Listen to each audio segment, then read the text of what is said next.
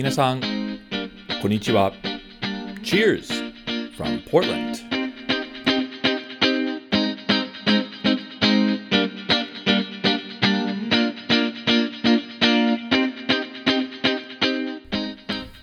皆さん、こんにちは。どうも、お収集ブログのレッドです。ポートランド、オレゴンのお酒シーンを紹介するおトックポッドキャストへウェルカムです。これはポッドキャストのエピソード8です。このエピソード8ではオレゴンのお酒ニュースやおすすめの醸造所ハンマースティッチを紹介します。そして昔からオレゴンへ行く日本のクラフトビールシーンの中でほぼ24時間に戦える田島信弘さんのインタビューを共有したいと思います。田島さんのバックグラウンドは面白いのでぜひご期待ください。でもその前にドリンクタイムです。今日のお酒は後で紹介する Hammer Stitch のクラフトピルスナーですよ。楽しみだぜ。乾杯じゃあ、そろそろエピソード8を始めましょう。最初にオレゴンのお酒シーンのニュースです。1件目のニュースは、えポートランドボトルショップビアバーインピリアルボトルショップの2件目のポップアップ店です。えー、まあ、2020年には、えー、COVID になってからインピリアルはかなり困りました。緊急事態宣言によってお客さんは来なくなってお店の、まあ、倒産の恐れはありました。そして、まあ、去年の12月にオーナーさんは新しいコンセプトの発想による、えー、本来のお店の前にアウトドアテラスを使ってホットドリンクを提供するポップアップ店を開店しました。グルーバーというポップアップ店名であり、えー、ポートランドの寒い冬によく合うようなオリジナルレシピの限定メニューのホットワイン、ホットハードサイダー、ホットビールやホット日本酒、えー、確かに 4, 4品だけでしたかな、を発売して大ヒットになりました。予約制であり、パンデミック中なのに、えー、予約を取るのは少し難しかった。もう春になるので、そのホットドリンクを提供するグルーバーのコンセプトは、まあ、時期的に合わなく、インペリアルのオーナーさんはそのポップアップ店を解散しました。その代わりに新しいポップアップ店を開始しました。そのニューポップアップ店はフィズのネーミングでまた限定メニューを出します。今回のテーマは春っぽくの炭酸入りやフローラルな風味をするカクテルドリンクです。まあ、冬のポップアップ店のように、春のポップアップ店も4種類くらいのドリンクしか提供しません。その炭酸カクテルのベースお酒は、えー、白いスパークリング、ローゼースパークリング、ハードサイドサイダーと、えー、ビレナバイツェのビールです。少し酸っぱいあのビールスタイルですね。そして各カクテルにオレゴンの地元の旬の惣菜を使うらしい。例えばタンポポ、イチゴ、ローズの花びらなど、季節限定店のコンセプトですね。えー、まあ、夏になるとまた別のテーマをするサマーポップアップをするだろう。すごく頭いいコロナ対策で、インペリアルボトルショップの、えー、はパンデミックをサバイブするだろう。タンツさんの話しながら、次のニュースアイテムを紹介したいと思います。それは UKEG という、え、お酒容器メーカーの新製品ツイストです。ユケグをしているリスナーはいると思いますが、えー、フラッグシップ商品は高級グラウラです。グラウラとは生ビールを持ち帰り用の容器であり、えー、パンデミック中に日本では人気は上がりました。ユケグのグラウラの特徴は二酸化炭素ボンベの、えーまあ、差し込みによってビールは容器の中でも炭酸はより長く残ることです。まあ、通常のグラウラだとすぐに飲まないと炭酸は逃げちゃう。新製品のツイストについて目指しているのはハードセルツァです。今アメリカでものすごく人気になっている、えー、お酒入りの炭酸水ですね。まあ、つまりアメリカンチューハイみたい。えー、そしてツイストの役割は、えー、まあ、マイハードセルツァーを、作って持っていくことです。もっと詳しくに説明しますと、えー、ツイストの中にお水、フルーツジュース、えー、フレッシュフルーツ、フレーバー、シロップなどと、えー、好きなお酒ベースを容器に入れます。そして、まあ、二酸化炭素ボンベを差し込んで炭酸化をします。飲みたいとき、えー、まあ、注ぎ口からグラスにセルツァを出す出すか、まあ、容器付きのストローから直接に飲む。ピクニック、ハイキング、えー、キャンピングで、まあ、便利かもしれないですね。なお、容器は断熱されているので、えー、飲み物を、えーまあ、冷たく保ちます。マイハイボールを作るにはいいね。なお、ツイストはまだあの発売されなく、えー、商品の製造は5月に終了する、えー、クラウドファンディングの後に始まりそうです。ニュースの最後のアイテムは、飲食業界のワーカーへのコロナワクチンの投与です。これは結構グッドニュースです。4月5日からオレゴンの飲食業界のワーカー、お店のスタッフ、ウェイトレスさん、ウェイターさん、えー、まあ、バースタッフ、スーパー、コンビニのスタッフなどはコロナワクチンを受けられる。ワクチンの種類によって、えー、まあ、投与回数は異なりますが、えー、多くの飲食業界の方々は、え、5月末の時点でウイルスの、まあ、免疫力はあるだろう。そうなると、え、夏から飲食店のスタッフは恐れず普通にあの働くことができます。そして5月から一般の方もワクチンを受けられる。ということは、夏に多くの飲食業界のスタッフも、多くの飲食店のお客さんも、まあ、免疫力はあるだろう。よって夏になると、オレゴンの飲食市場は少しノーマルになりますね。そうなっても何らかの理由でワクチンを受けない人もいますので、まだまだ気をつけなければならないんですね。でも、いい方向へ向かってます。少しでも普通に戻れば嬉しいです。以上、ポートランド、オレゴンのお酒シーンのニュースでした。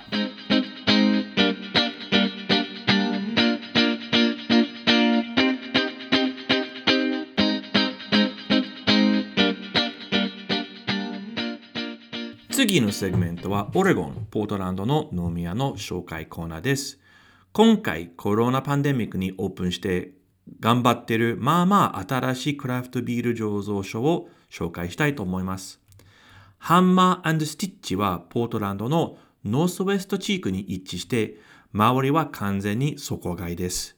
普通に歩く近所ではないです。まあ、安全ですけど。一番近い他醸造所はグレートノーションの第2店舗です。なお、オーナーとマスターブルワーはクラフトビール業界のベテランであり、ハンマースティッチは初めて自分で経営するブルワリーです。インテリアに関して第一印象は、うわー、綺麗です。デザインはものすごくシンプルで、モダンインダストリアルデザインです。奥にピカピカする醸造設備が見られます。ビール自体ですが、ハンマースティッチのアプローチは面白い。定番ビールは6種類であり、ネーミングはザ付きのビールスタイルです。例えば、ザ・ペーレール、ザ・ラガーなど。そして定番ビールの中、珍しくアンバーエール、バイツンスタイルビールは入ってます。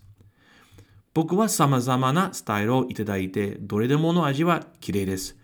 まあ、衝撃的なビールと言えないんですが、大満足をしてくれるの高品質のビールです。さすが、ベテランの美味しいビールだね。限定ビールも提供しますので、ハンマースティッチへ何回へ行っても必ず初めて仕込んだビールは繋がります。なお、テラスはあり、屋根、ひたつきです。ですから、この名でも安心で飲めます。以上、飲み屋紹介コーナーでした。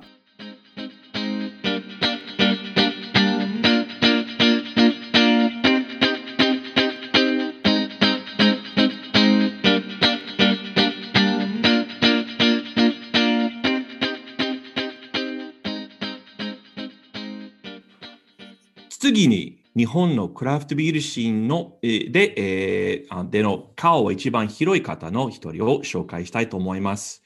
え、日本のクラフトビール業界では、え、田島信弘さんを、え、知らない人はいないと思います。えー、タジさんはあの眠れないくらいに、えー、様々なクラフトビール事業に参加または、え、リードをしています。クラフトビールは、えーまあ、日本であんまり知られてない頃から、タジさんはその業界の中でかなり活躍をしています。2013年にトランスポーターというクラフトビール専門誌を立ち上げ、えー、それ以外にビールレシピの発送、ビアバー、えー、ビール醸造所の設立、そして、えー、幅広いクラフトビールコンサルティングプロジェクトに参加しています。え僕は以前からタジさんに、えお世話になって、え特に日本とオレゴンのビールコミュニティを結んだ、え2019年に行ったあのフット富士という、えコラボ、えビール祭りの時、タジさんはすごく頑張って、え僕もご参加してくださったオレゴンブルワーももう一緒に忘れないイベントを開催してくれました。なお、えー、タジさんは、えー、そんなに、まあ、派手な性格をしないんで、まあまあ、おとなしい人です。その結果、本人はどれぐらい自分は長い間で日本クラフトビール業界のために、まあ、血と汗をかけたか、まあ、自ら言わないタイプです。ですから、えー、タジさんに長いスパンの視点から日本のクラフトビール業界の見方、日本とオレゴンのビールコミュニティの見方を共有していただくように、えー、どうしてもこのオートックポッドキャストのインタビューに誘いたく、えー、まあいろいろ明らかにしていただきたいと思います。じゃあ、タジさん、ウェルカムです。あ、こんにちは。おはようございます。久しぶり、あの、タジさん、そう、あの、えー、去年、僕ら二人は何回か、まあ、まあ、バーチャルイベントに一緒に出演しましたが、実際に対面この前に対面したのは、あの、フット富士かな？そうですね、はい。その時、2年前ですか？そう、あの、19年の 7, 7月でしたね。だから長い。もうその時までも大体もう、タジさんも年ね、2、3回ぐらいは会ってましたけど、今ちょっと、はい、もう結構ギャップありますね。そうですね。いつもアメリカでお会いしたり、日本でお会いしたりとか、結構多かったですからね。そうそうそうはい。いやでも、大将、本当に今日ありがとうございます。今日、あの、まあ、あの、タジさんの、まあ、そのビール、ビール業界の中での活躍をいろいろ説明していただきたいと思いますけど、はい、その前ですね、えっ、ー、と、はい、まず、タジさんの、あの、自己紹介をお願いできますでしょうか？あの、特に、はい、あの、ビール関連の前にしてた仕事はえー、何をしてましたか？あそうですね。僕いつも何してるんですかって聞かれることが多いんですけど 肩書きが多すぎなんですよね。で、うん、一応なんですけどまあ変な話なんですけど僕18の時にスノーボードショップで働いていてあそう、うん。はい、学校行きながらスノーボードショップで働いてたんですけどその時にアメリカに靴のバイヤーですか？あとギャップとかバナリパとか当時日本になかったので有名なところの？はいはいはい、はい、あれをポートランドに行って、買って、はいはい、で、うん、日本に送る、送っていくっていう、まあ、いわゆるバイヤー的な作業をしてましたね。だから、はい、ナイキのアウトレットとかあるじゃないですか、ポートランドに。あります、あります。はい。で今でも同じ場所にあるんですけど、当時二十何年前、27年前ぐらいかな。そこの時、すごいあの辺って危ない地域だったんですけど、そうそうそう一足10ドルぐらいの 靴を買って日本で3万円で売ってましたね。あで、はい、最初はそのスノーボードの仕事して、そうですね。で、その学校、うん、僕、建築の学校行ってたんですけど、建築の学校卒業して、はい。あの、建築の設計事務所で働くことをして、で、うん、当時、あの、今みたいに CAD って言って、あの自動的にパソコンがあんまりなかった時代なので、はい、手で図面を描いて、だから僕が作った学校とか、マンションとかって今でもありますよ。今でも残ってる？残ってす。ごい、はい、あれは楽しいね、はい、自分がデザインした建物も、まあ、今でも見て、まだ建ってて。いいですね。そうですね。だからそういうの見るとなんかちょっと感慨深いですけどね。で、その後、まあ、とある事情があって、建築士をずっとやれないっていうなんかちょっと絶望的なことがあったので、うん、その後にやることないんで、じゃあ海外行こうって言って、カナダのバンクーバーに行きましたね。あれ、なんか、なんなんか勉強のため？あ、ワーキングホリデー。あ、そうか、はい、勉強なんか全然するつもりなかったんで。ただ、ビザ欲しかったね。そうですね。ワーキングホリデーのビザと、たまたま取れたっていうのもあったんで。で、結局、まあ、1年半から2年ぐらいいたんですよ。あ、そう。まあ、英語の学校も行かずに、あの、ずっとバイトしながら。え、どういうところで？レストラン？あと、あれですね、コンビニ、日本のレンタルビデオ屋さんとか、ポッキーとか売ってるお店で、今もあるんですけど、ロブソンストリートっていうところのポッキーショップですね、グリコのポッキーショップって言えば、そこしかないので、そこで僕、そう、カラオケとか、なんかいろいろやってましたね。あとレンタルビデオ、本当にダビングしまくってましたね。ビデオ。で、カナダからなんか帰国して？そして何、ね、カナダから帰国して、やることなかったんで、とりあえず仕事しようっていうことで、まあ、ファーストリテイリングって言って、今のユニクロで働くことになって。あれ、あの普通のお店で？あるいはオフィスで？そうそう、お店で、はい、店員やってました。あ、そう？梶さんは、はい、ずっと畳んでました、洋服。知りませんで、あ、そう。はい、あ、そう。で、それ1、はい、2年やったんですけど、やっぱり、なんかしっくりこなかったんで、うん、もう思い切って、そのカナダの時に、実は帰ってくる前になんか爪痕を残そうっていうんで T シャツ作って販売してたんですよ。自分で。え、え、で、タイちゃん、これインターネットの前？もう、あインタどうどういうふうに？ね、あのすごいね。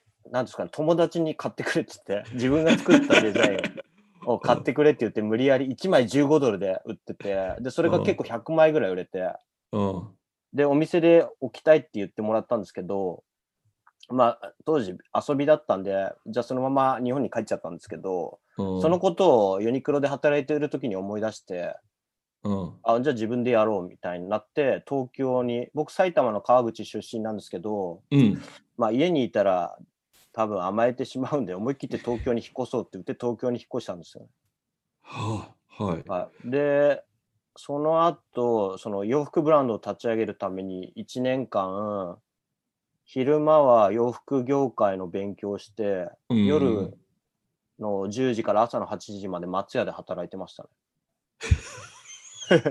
あの中目黒の松屋で働いてました。うわ今もありますよ。はい。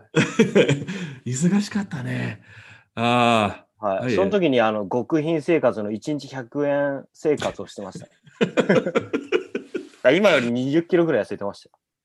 あ、そう。あ、やっぱりずっとね、ね、動いてたし、もう食べなかったしね。ビールももちろんその時、今ほど飲んでなかったからな。あ、もう発泡酒しか飲んでなかったです。あ、はい、そうで、安いやからね。はい。で、まあ、それを1、2年やった後に、まあ、すぐ洋服ブランドを立ち上げることになったんですけど、うん、まあ、きっかけは、あの、友達の紹介でユナイテッドアローズさん。あはいはい。はい。の、あの、バイヤーさんを紹介してもらったら、あの、デザインを見ていきなり買ってくれたんですよ、全部。おわお。で、それで、いきなり、会社。500万から1000万入ったんですよね。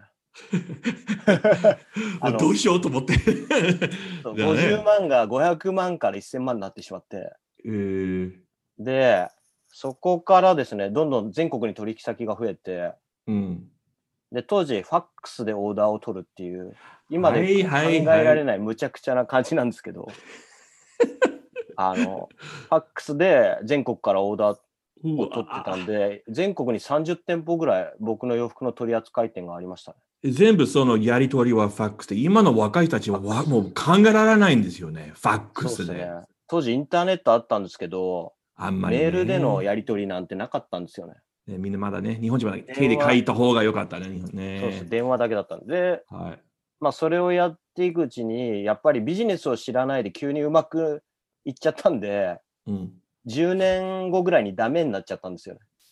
あ、その仕事15年間をやってました。やってました。15年やってたんですけど、10年ぐらいでダメになってきて、はい。これ先がないなと思った時に、うん、そのなんとあの、当時、まあ僕の洋服が好きだったタレントさんが結構いらっしゃって、はい。でそのうちの一人が急にスタイリストやらないって言われて、あすごいで、そこでファッションスタイリストっていうのを業界に初めて入ったんですけど、だからもうそこから5年から7年間はずっとテレビと雑誌、あとはコンサートの衣装とか。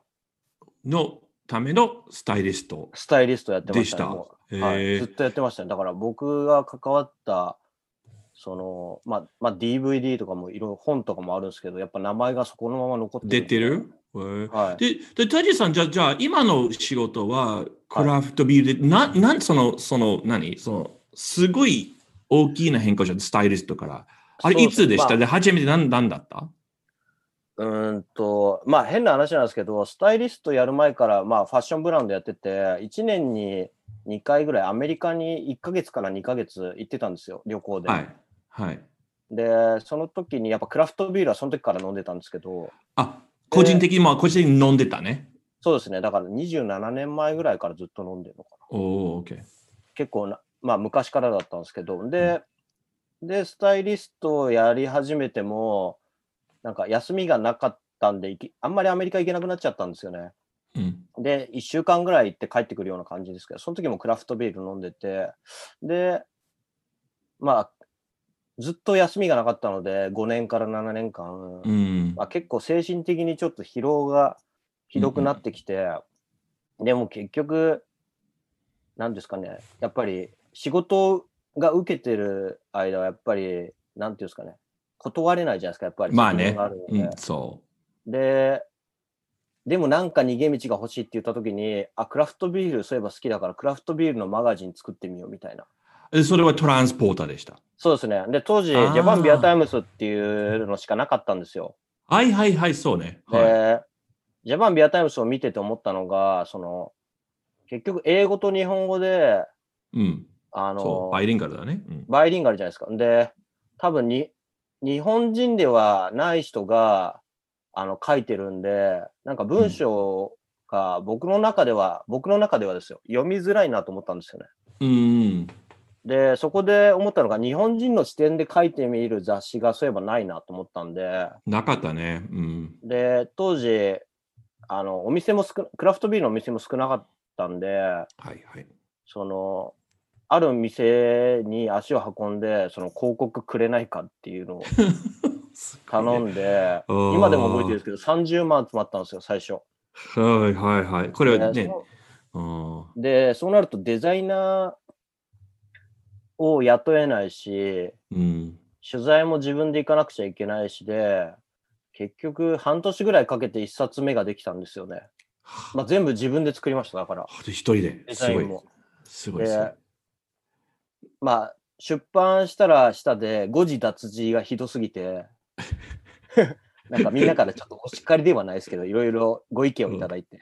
うん、で、そういうのを直しつつ、まあ、スタイリストその時もやってたんですけど、まあ、夜寝ないで、あの、ずっとデザインとか、まあ、好きなことなんで、それをずっとやってまあ、まあね、でも、はい。で、1年経ったら広告だけです。結構な金額が集まってきたんで、じゃあ僕じゃなくて、今、あの、キャリカーズ東京っていうところで働いてる白石っているんですけど、うん、そいつにやらないって言ってやってもらって、そこからですよね、一気になんか伸びたのは。で、それ、それでも13年、もその、その、は、は、まあ、第1号が13年で、はい、で、それで今のビール、ビールの、なんか、キャリアは、それで始まったね。はい、で、今は、あの、まあ、簡単に、今も、今、多分、タジさんはもういろいろやってますけど、えっ、ー、と、はい、リスナーのために、まあ、まあ、簡単に今のビールかビール関連の仕事を説明していただけますか、そうです。僕、あの、仕事の幅の広さは違うんですけど、ビール会社のデザインとか、うん、例えば缶ビールとか、うん、瓶ビールもそうですけど、ロゴのデザインとか、あとは、グラフィックデザインのことですね？そうグラフィック、はい、そうですね。洋服関連もデザインやらせてもらったりとか、はい。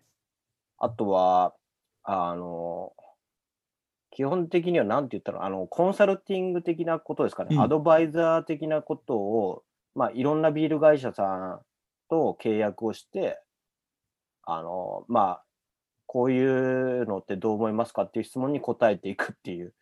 その中で、はい、あの、なんか、お客さんの社名を共有できますか？あるいは。あ、はい。セカドさんとか、うん、あと、ファーイーストさんとか。いいところね。うん、はい。あとは、リパブリューさんとかもデザインあ、はい。畑さん。はいはいはい。はい。あ、結構ね。まあ、はい。あと言えないですけど、何、数社ありますね。はい。OK。はい。でも、ということは、今の仕事は100%、まあ、まあ、ビール関連ですね。そうですね、はい。で、でその仕事によってよって、まあ、さまざまな、まあ、大勢な、まあ、業界の方にもうお会いすることができももうね、毎日とか、もう結構話とか、ね、結構ネットワークが広いですね。はい、すごい。まあそうですね。でも、まあレッドさんとこの間お仕事させてもらったフットトゥーフジとか、もそうですけど、ああいった機会で、まあ、いろんな人にお会いすることが多いので。うん、ね、あの、はい、フッド富士よかったね、本当に。はい。あれ、僕が喋るのも変なんですけど、フッドトゥー富士はもう、僕の人生の中で一番の地獄を見ましたよ。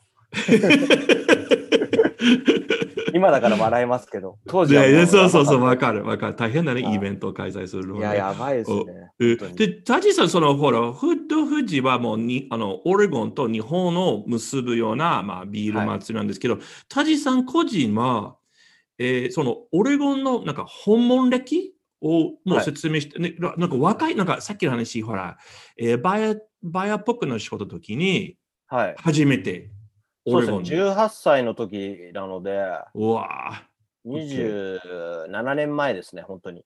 はいはい。あで、そ,、その時は、そのスノーボードもやって、うん、マウントフットってあるじゃないですか、オレゴンに。はい。あそこにサマーキャンプで行ってましたね。すごい。ということタジさんは僕、もし、もしかして僕より早くオレゴン行きました？あ、そうですね。はい。それから2年間か3年間連続でサマーキャンプ行きました。すごい。え？ー、はい、で、っていうことは、タジさんは今まで何回ぐらいかな？オレゴンに行ったのは。もう20回ぐらい行ってんじゃないですか、ね、もうなんか海外で一番もうすごい知ってるところかもしれないねの一つか。はい、だって一番最初に行ったところは、そのマウントフットと、あそこそもベンドのマウントバチラーズ。あ、ということは、ポートランド以外のオレゴンもいいところ、はい、行きました、最初に。はい。ベンド何もななないんですよね。なんか初めて行った時に、その、まあ洋服買いに、ついでにも行ってたんですけど、うん。あの、まあ取引ですか。スノーボードウェアの輸入をやってたんで、はい。あの、その僕が働いてた会社さんが、で、そこのクライアントのとこ行ってたんですけど、今でも覚えてるんですけど、うん、1時間車で走んないとマクドナルドがないんですよね。そうです。だベンドすごいど田舎すぎて。はい、今と全然違うね。はい。へそ今でも覚えてますマウントフットも本当に何もなかったんで。ね。ああ。タジさん、すごい時いたね。そしたら、全今全然違う。え、あの、まあ、そこのオレゴンの話ね、ももちろん、まあ、あの、最初はその、まあ、あの、スノーボー関連で、あの、はい、オレゴンに行ったことあるんだけど、その後にもちろんビール関連で、あの、オレゴンいあの行ったと思うんですけど、はい、やっぱ、あの、まあ、オレゴンの、まあ、ビールシーンあるんじゃないですか。んで、はい、昔から、えー、と、で、あの、まあ、多分、まあ、日本のクラフトビールシーンよりちょっと、まあ、古いというか、前からの、あの、市場ですけど、その、オレゴンのビールシーンは、日本のそのクラフトビール市場にどんなような影響を与えてたと思いますか、うん、まあ、もともとオレゴンのクラフトビールって多分、ローグが古い方じゃないですか。はい。で、多分25年前ぐらいにはローグあったと思うんですよ。うん。で、そこから約10年前に日本に、あの、まあ、ポートランドがクラフトビールの聖地だみたいな感じで、どんどん話が入ってきて、当時カスケードとかが、サワーエールが僕らは10年前すごく大ヒットしてて、10から12年前かな。で、それ。そうか、カスケード、確かにその当時でカスケードしか、まあ、サワービールを、特にウェストコーストで、はい、サワービールしか作らなかったね。まあ、そうだからすごい珍しかった。日本人、そうね、結構来ました。はい。で、それで多分、うん日本の人たちがサワービール飲みに行ったりとか、あと IPA 飲みに行ったりですか。今、まあ、ブリッジポートとかないですけど、ああいうところみんな行ったりとかして。はいはいはい。あの、そうん、なんですか、ローグのデッドガイエールとか飲んで、あの、苦いって言って、その苦いビールが多分日本、10年前ぐらいはちょうど日本も苦いビールがちょっと流行り出した頃。はい。流行り出したっていうか、販売されてきた頃ですね。多分、志賀高原さんとか、うんうんうん。あの辺が IPA がすごい当時人気だった。はい。だから、その、はい、オレゴンで飲めた、まあ、苦いビール、または、まあ、サワービールは、その時も日本でそんなになかったから、まあ、それまずそう、インパクト。はい。将棋、あ、そうか。そうな、なので、日本人には、その、なんていうんですかね、何でもビールっていろんな種類あるんだなっていうのは多分、そのポートランドからの影響は絶対かなりあると思いますよ。あと日本人にとってポートランドって行きやすい街でもあったんで、うんうんうん、そういった意味でも影響はあると思いますね。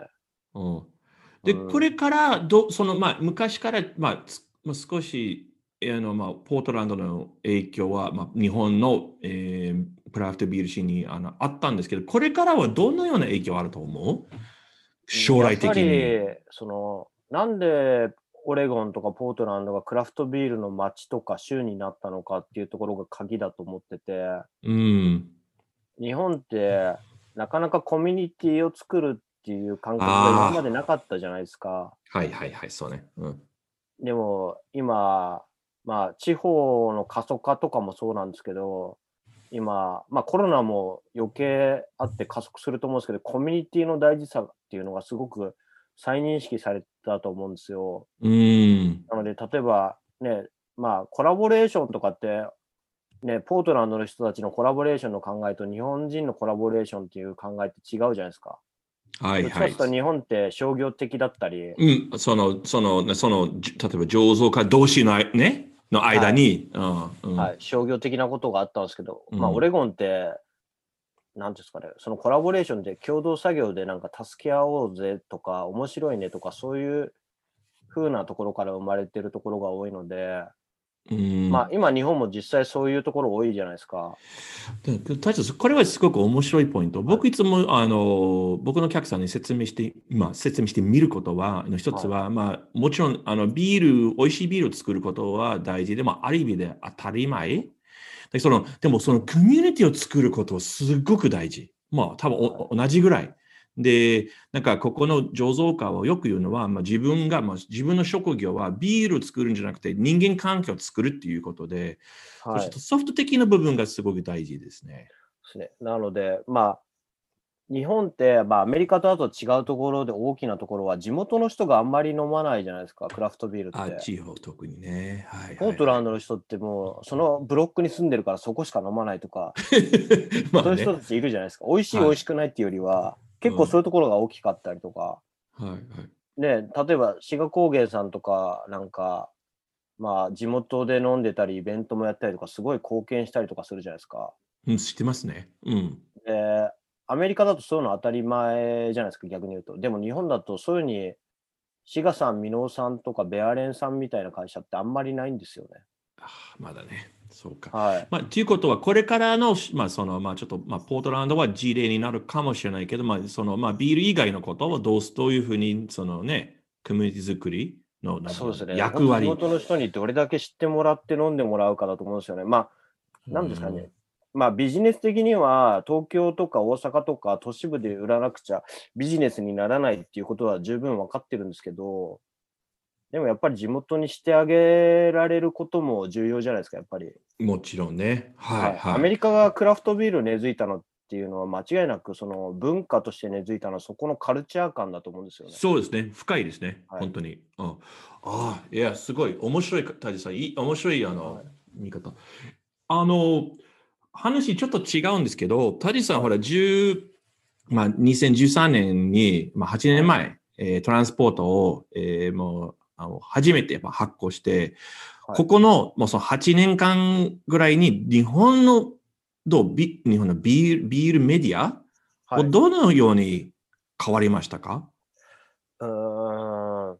実際あのやっぱウェブがあるので、うん、そのウェブの方にシフトはしているんですけども、うん。まあ、いわゆるクラフトビールを今までずっと飲んでたハードユーザーの人はやっぱりまだアナログなフリーマガジンが見る人たち、まあ実際パブとかでしか手に入らないものをパブに行って手に入れるっていう人たちが多いと思うんですけど、ライトユーザーはウェブで簡単に見れちゃうっていう方が重要なんで、まあ、こっちの方にあの幅を広く考えると、ライトユーザーを引き入れないとクラフトビールの未来ってないんで、そうですね。うん、そうだからそういったウェブの方にシフトしていくんじゃないかなとは思いますね。で、例えばインスタグラムって本当に写真1枚でみんな、はい、それぐらいは見るけど、ライトユーザーは。でも、なんか長い記事はね、はい、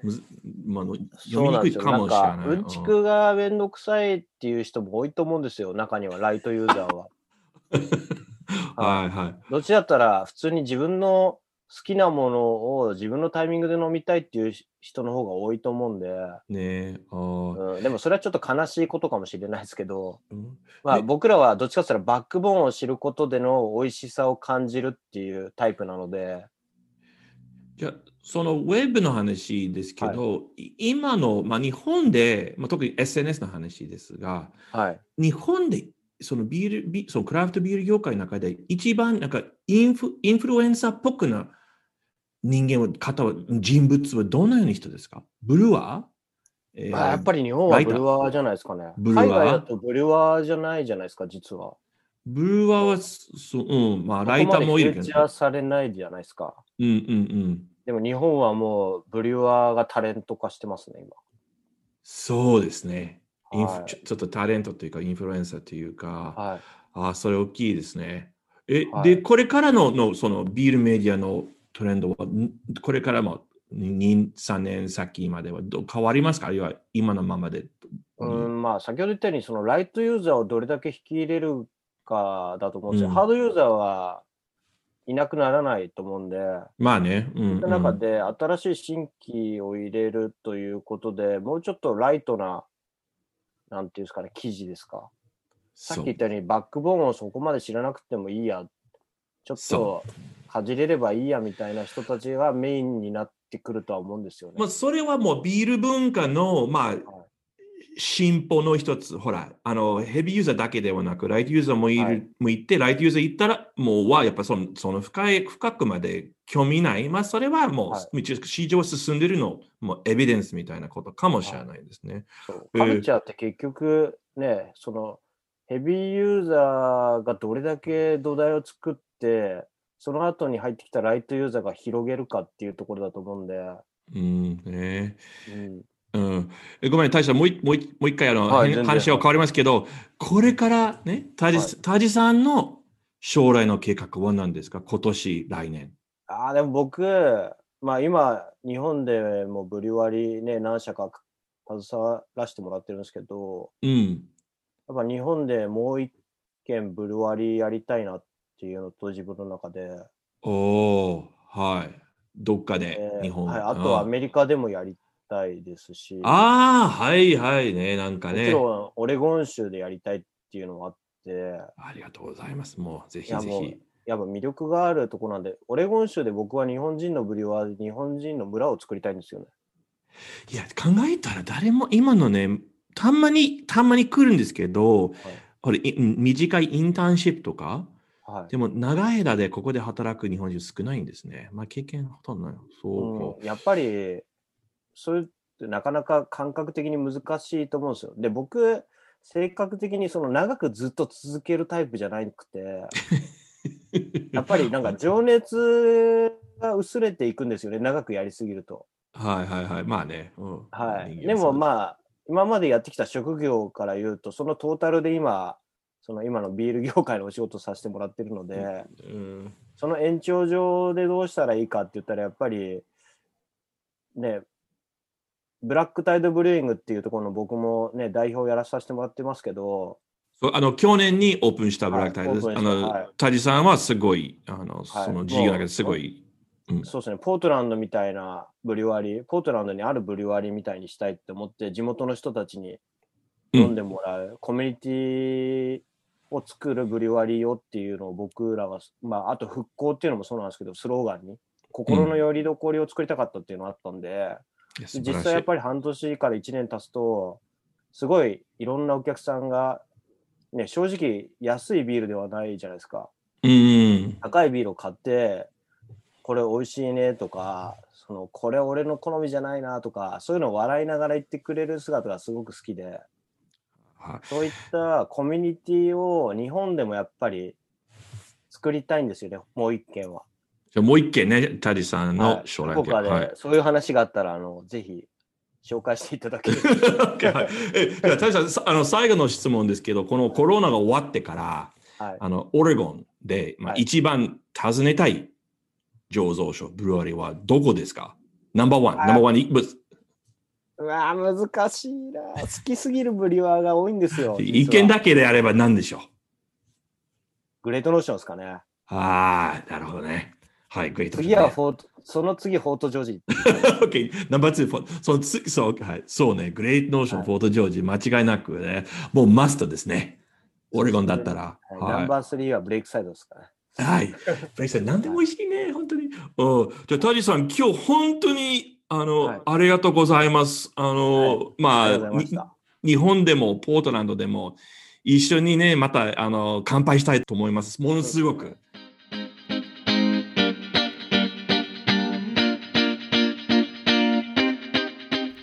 皆さん、どうでしたでしょうか？クラフトビール業界の名人の田島信弘さんのインタビュー。田島さん、本当に本当にありがとうございます。